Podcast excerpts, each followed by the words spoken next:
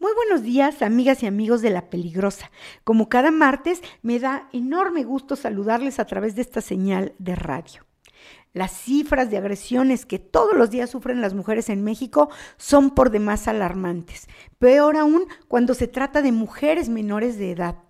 Y le platico esto porque una vez más salimos a las calles para exigir al gobierno la atención inmediata al problema que representa la violencia en contra de las mujeres, que lejos de aminorar se ha recrudecido durante los últimos años.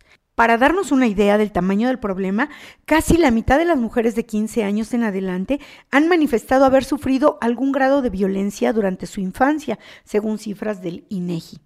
En este contexto y en el marco del Día Internacional de la Eliminación de la Violencia contra las Mujeres, una vez más activistas, víctimas de violencia y sociedad en general salieron a las calles para repudiar la política de protección a las mujeres de los gobiernos, que han mostrado toda incapacidad para prevenir, combatir, sancionar y erradicar la violencia contra las mujeres. De acuerdo con datos de las Fiscalías Generales de Justicia estatales, recopilada en el boletín número 706 del INEGI, el delito de violación registró su máximo en el grupo de 10 a 14 años y ocurrió 4.7 veces más en niñas que en niños de esa edad, con 4.197 y 884 casos respectivamente.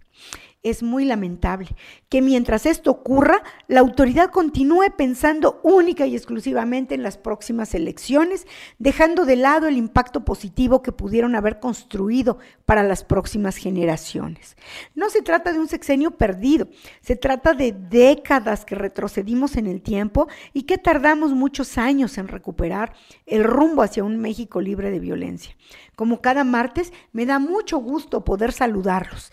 Quisiera invitarlos a continuar con la conversación a través de mis cuentas oficiales en Facebook, Instagram, X y TikTok. Los saludo la próxima semana.